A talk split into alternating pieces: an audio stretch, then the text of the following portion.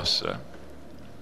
Senhor, ensina-nos a orar sem esquecer o trabalho, a dar sem olhar a quem, a servir sem perguntar até quando, a sofrer sem magoar, seja a quem for, a progredir sem perder a simplicidade, a semear o bem sem pensar nos resultados, a desculpar sem condições, a marchar para a frente sem contar os obstáculos, a ver sem malícia, a escutar sem corromper os assuntos, a falar sem ferir, a compreender o próximo sem exigir entendimento, a respeitar os semelhantes sem reclamar consideração, a dar o melhor de nós além da execução do próprio dever sem cobrar taxas de reconhecimento. Senhor, fortalece em nós a paciência para com as dificuldades dos outros, assim como precisamos da paciência dos outros para com as nossas próprias dificuldades. Ajuda-nos para que a ninguém façamos aquilo que não desejamos para nós. Auxilia-nos, sobretudo, a reconhecer que a nossa felicidade mais alta será invariavelmente aquela de cumprir os desígnios onde e como queiras, hoje, agora e sempre. Emmanuel, com esta prece, com esta oração, nós damos início a mais um programa Espiritismo em seu lar, pedindo as bênçãos de Deus e de Jesus para todos nós, encarnados e desencarnados, onde quer que nós estejamos. Que a sua luz, Jesus, continue nos dando, nos proporcionando a paz, a harmonia, a saúde física e espiritual de que nós tanto necessitamos. Nós aqui nos encontramos mais uma vez, levando até você a nossa interpretação, a interpretação da doutrina espírita para os ensinamentos de Jesus. Hoje nós vamos comentar algumas passagens do capítulo 21 de O Evangelho segundo o Espiritismo. E esse capítulo 21 tem o nome de falsos cristos e falsos profetas. Conhece-se a árvore pelos frutos. Porque não é boa a árvore que dá maus frutos, nem má a árvore a que dá bons frutos. Porquanto cada árvore é conhecida pelo seu fruto, porque nem os homens colhem figos dos espinheiros, nem dos abrolhos se vindimam uvas. O homem bom, do bom tesouro do seu coração, tira o bem, e o homem mau, do mau tesouro, tira o mal. Porque do que está cheio o coração, disso é que fala a boca. Lucas, capítulo 6, versículos de 43 a 45. Guardai-vos dos falsos profetas que vêm a vós com vestidos de ovelhas, e por dentro são lobos roubadores. Pelos seus frutos os conhecereis. porventura os homens colhem uvas dos espinheiros ou figos dos abrolhos? Assim, toda árvore boa dá bons frutos, e a árvore má dá maus frutos. Não pode a árvore boa dar maus frutos, nem a árvore má dar bons frutos. Toda árvore que não dá bons frutos será cortada e lançada no fogo. Assim, pois, pelos seus frutos os conhecereis. Mateus, capítulo 7, versículos 15 a 20. E respondendo Jesus, lhe disse: Vede, não vos engane alguém, porque virão muitos em meu nome, dizendo: Eu sou o Cristo, e enganarão a muitos. E levantar-se-ão muitos falsos profetas, e enganarão a muitos. E porquanto multiplicar-se-á a iniquidade, se resfriará a caridade de muitos. Mas o que perseverar até o fim, este será salvo. Então, se alguém vos disser: Olhai, aqui está o Cristo, ou ei-lo acolá, não lhe deis crédito, porque se levantarão falsos cristos e falsos profetas, que farão grandes prodígios e maravilhas tais que, se fora possível, até grandes prodígios e, ma e maravilhas, que se fora possível, até os escolhidos se enganariam.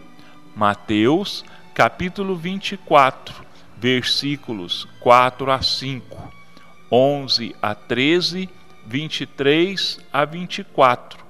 E semelhante em Marcos 13, capítulos, versículos 5 e 6, 21 e 22. Atribui-se geralmente aos profetas o dom de revelar o futuro, de maneira que as palavras profecia e predição se tornaram sinônimas. No sentido evangélico, a palavra profeta tem uma significação mais ampla, aplicando-se a todo enviado de Deus com a missão de instruir os homens e de lhes revelar as coisas ocultas, os mistérios da vida espiritual. Um homem pode, portanto, ser profeta sem fazer predições. Esta era a ideia dos judeus no tempo de Jesus. Eis porque, ao ser levado perante o sumo sacerdote Caifás, os escribas e os anciãos que estavam ali reunidos lhe cuspiram no rosto e lhe deram socos e bofetadas, dizendo: Cristo, profetiza e dize quem foi que te bateu. Houve profetas, entretanto, que tiveram a presciência do futuro, seja por intuição ou revelação providencial a fim de transmitirem advertências aos homens. Como estas predições se realizaram, o dom de predizer o futuro foi considerado como um dos atributos da qualidade de profeta. Falsos cristos e falsos profetas. Pelos frutos se conhecerá a árvore. Conhece-se a árvore pelos frutos. Essa é uma grande, deveria até ser uma das maiores preocupações daqueles que dizem trabalhar em nome do Cristo, daqueles que dizem, que divulgam a palavra e os ensinamentos do Cristo. Por quê? Porque se nós nos reportarmos à vida do Cristo, nós vamos perceber uma coisa interessantíssima e muito importante que às vezes não é observada por aqueles que dizem trabalhar e ensinar em seu nome. É que o Cristo, ele ensinou. Mas mais importante ainda que as suas palavras foi a sua vivência, foi aquilo que ele exemplificou. Isso é o que muitas vezes não acontece com aqueles que se dizem seguidores do Cristo. Falamos, ensinamos, explicamos, mas muitas vezes a vivência é deixada de lado. O perdão, a misericórdia, a benevolência.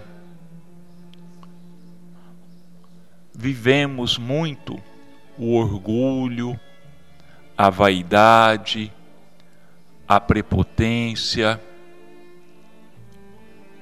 completamente ao contrário daquilo que o Cristo pregou e viveu. Então é por isso que o próprio Cristo deixou bem claro nestas passagens do Evangelho: conhecerá-se a árvore pelos frutos que ela produza. Então, o verdadeiro trabalhador do Cristo é aquele que une as duas coisas, a palavra e o exemplo. A palavra e a vivência. Quantos se esquecem do socorro ao próximo? Quantos se esquecem da necessidade de se reerguer o próximo e não castigá-lo, e não criticá-lo e rebaixá-lo? Quando foi que o Cristo rebaixou alguém? Quando foi que o Cristo humilhou a alguém? O Cristo, ele combateu o pecado, sim, mas ele nunca combateu o pecador. Ele nunca estigmatizou, ele nunca apontou alguém dizendo que ele era um pecador. Ele dizia sim que é necessário vivenciar os ensinamentos. Mas apontar o dedo para alguém e dizer: você é um pecador, você está errado. Isto jamais ele fez. E nós podemos ter uma prova disso é no episódio da mulher adúltera, quando os seus acusadores, querendo que o Cristo se posicionasse, não tanto eles queriam punir a mulher adúltera. O objetivo deles era outro, era colocar o Cristo em dificuldades. Ou o Cristo aderia à lei de Moisés e contradizia os seus ensinamentos do perdão, ou ele ficava com os seus ensinamentos do perdão e contrariava a lei de Moisés, aumentando ainda mais a raiva dos fariseus, dos saduceus e dos escribas. Mas o que que Jesus diz? Ele transfere o julgamento para os próprios acusadores, dizendo assim: Aquele dentre vós que estiver sem pecado, atire a primeira pedra. E nós sabemos do resultado. Aqueles homens foram saindo um a um. E o Evangelho ainda diz: os mais velhos se retirando primeiro. Por quê? Porque tinham vivido mais, consequentemente, tinham errado mais, tinham pecado mais. E nós continuamos a julgar, continuamos a condenar. Nós somos as árvores da parábola, nós somos as árvores do Evangelho. Mas fica a pergunta para todos nós: nós estamos dando bons frutos ou nós estamos dando maus frutos? É preciso que nós façamos uma autoanálise.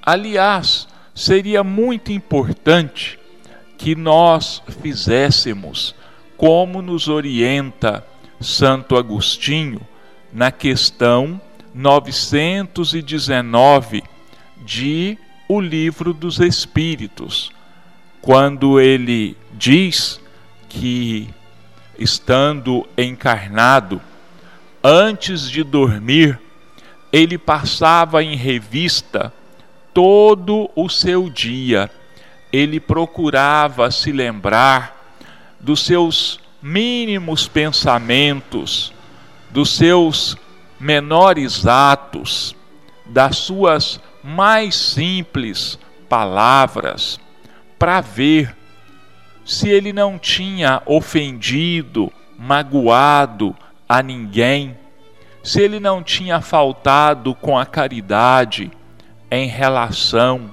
a qualquer pessoa, se ele não tinha deixado nenhuma oportunidade de fazer o bem passar em branco.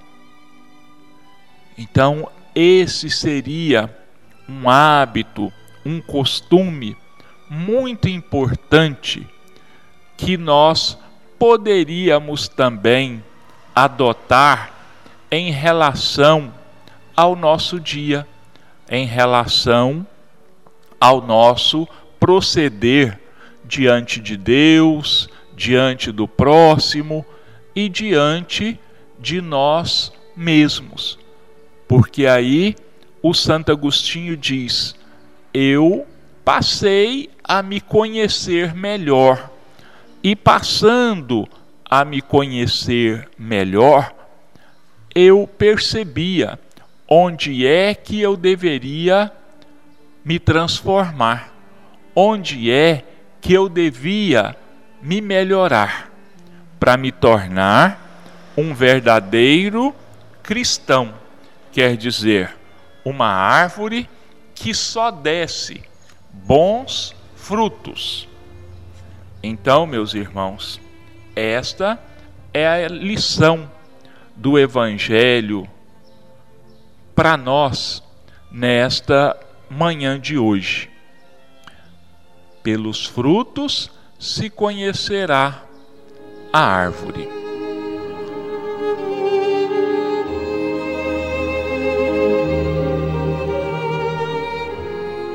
Nós vamos então agora examinarmos, comentarmos o capítulo número 25 do livro Sinal Verde de André Luiz e psicografia de Chico Xavier.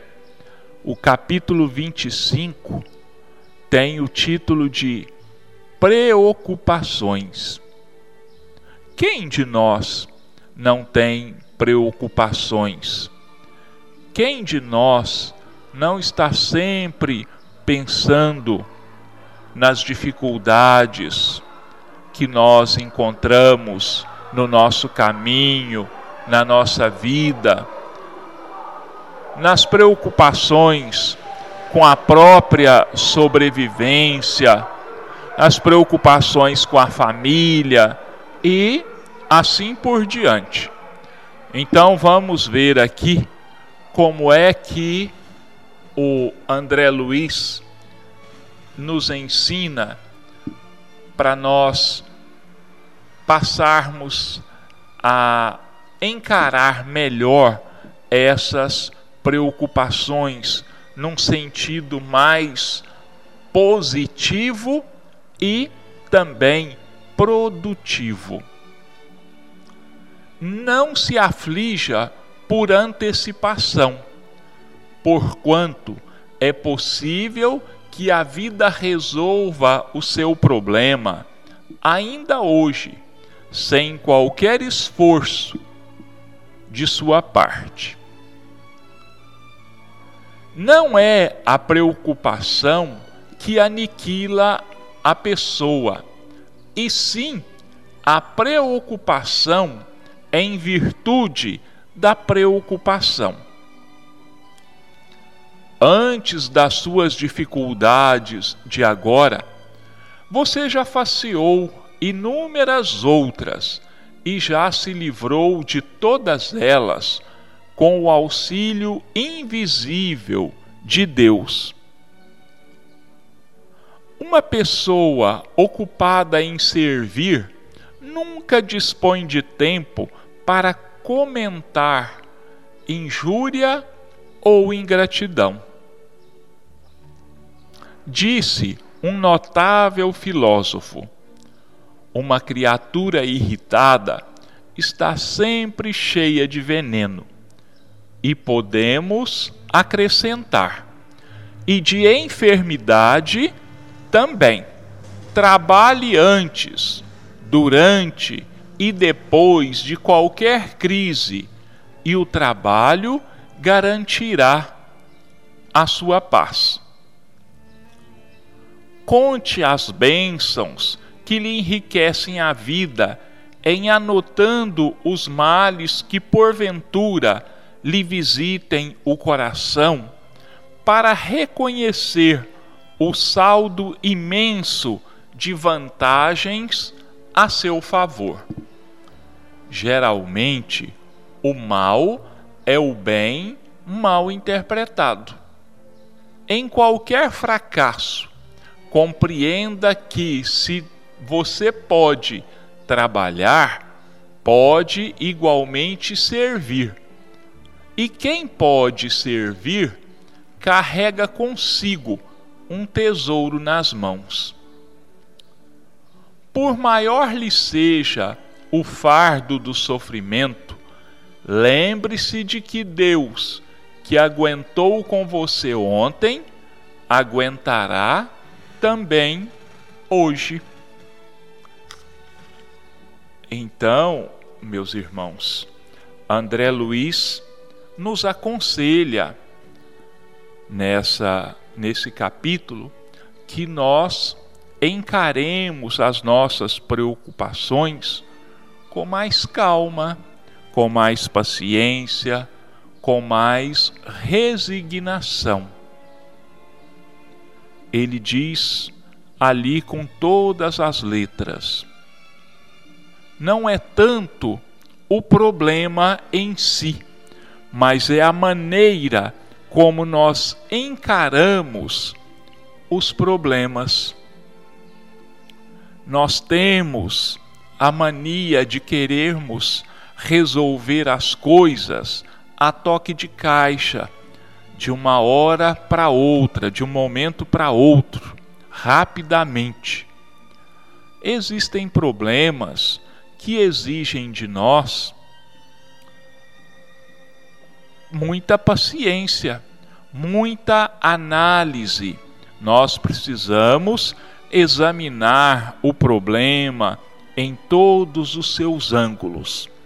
E não podemos nos esquecer que, na grande maioria das vezes, como o André Luiz mesmo diz, o problema está em nós e não fora de nós. Ocorreu um problema, ocorreu uma dificuldade, uma crise, continuemos trabalhando e, acima de tudo, não percamos a fé em Deus, a fé em Jesus. Nós tivemos problemas ontem, anteontem, no mês passado, no ano passado, nos outros anos. E esses problemas foram resolvidos com a nossa participação ou sem a nossa participação. Porque, acima de tudo, acima de nós, está a bondade e a misericórdia divinas, que estão sempre nos auxiliando, estão sempre nos amparando a cada um. Vamos colocar na balança, isso também é o André Luiz quem diz de um lado os seus problemas e do outro as suas bênçãos. Qual dos dois vai pesar mais? Os problemas ou as bênçãos que nós temos recebido? A resposta é muito fácil. É claro que as bênçãos são muito maiores do que os problemas, muito maiores do que as próprias dificuldades. E não nos esqueçamos que, do ponto de vista espiritual, muitas vezes as dificuldades, os problemas são também uma bênção para o nosso esclarecimento, para que nós possamos mudar de atitude, de maneira de pensar, de maneira de agir. É, tem uma historinha de um senhor que morava numa determinada aldeia e que tinha um único filho e um único cavalo para trabalhar no seu pedaço de terra, na sua lavoura. Um dia, aquele cavalo sumiu, ele não amanheceu no curral. E as outras pessoas que viviam, aqui na, viviam ali naquela aldeia, né, ao saberem disso, vinham para aquele senhor e falavam: Nossa, mas que coisa ruim que te aconteceu, que grande problema para você. É, aí ele falava assim: não, calma, vamos esperar, vamos ver o que que a vida nos reserva, qual é o resultado disso tudo. Passada uma semana, aquele cavalo reapareceu e trouxe o acompanhando uma outra manada de cavalos selvagens. Aí todo mundo ficou alegre, porque né, a situação tinha mudado favoravelmente. Passado algum tempo, o filho daquele senhor, daquele lavrador, ele foi domar um daqueles cavalos. E ele foi jogado do cavalo, caiu e quebrou a perna, quebrou uma das pernas. E aí todo mundo já veio, nossa, mas que que problemão, que grande dificuldade, né? Olha, seu único filho, como que você vai fazer? Aí aquele senhor com muita calma, dizendo assim: "Vamos esperar, vamos ver o que que que, que acontece, que, que situação nova vai sair de tudo isso. Passado algumas semanas, estourou uma guerra naquele país e passou um exército por ali e recrutou todos os jovens que já tinham idade para serem soldados. Só o filho daquele senhor estava imobilizado, com a perna quebrada, ele não foi convocado para o exército. E uma grande parte daqueles jovens não voltou para os seus lares. Eles morreram na guerra. Mas aquele senhor continuou tendo o seu filho ao seu lado até o seu desencarne, até a sua morte. Então, meus irmãos, essa historinha ela ilustra mais ou menos para nós é isso que nós estamos falando aqui sobre problemas e dificuldades. Nós não podemos nos desesperar, precisamos dar tempo ao tempo.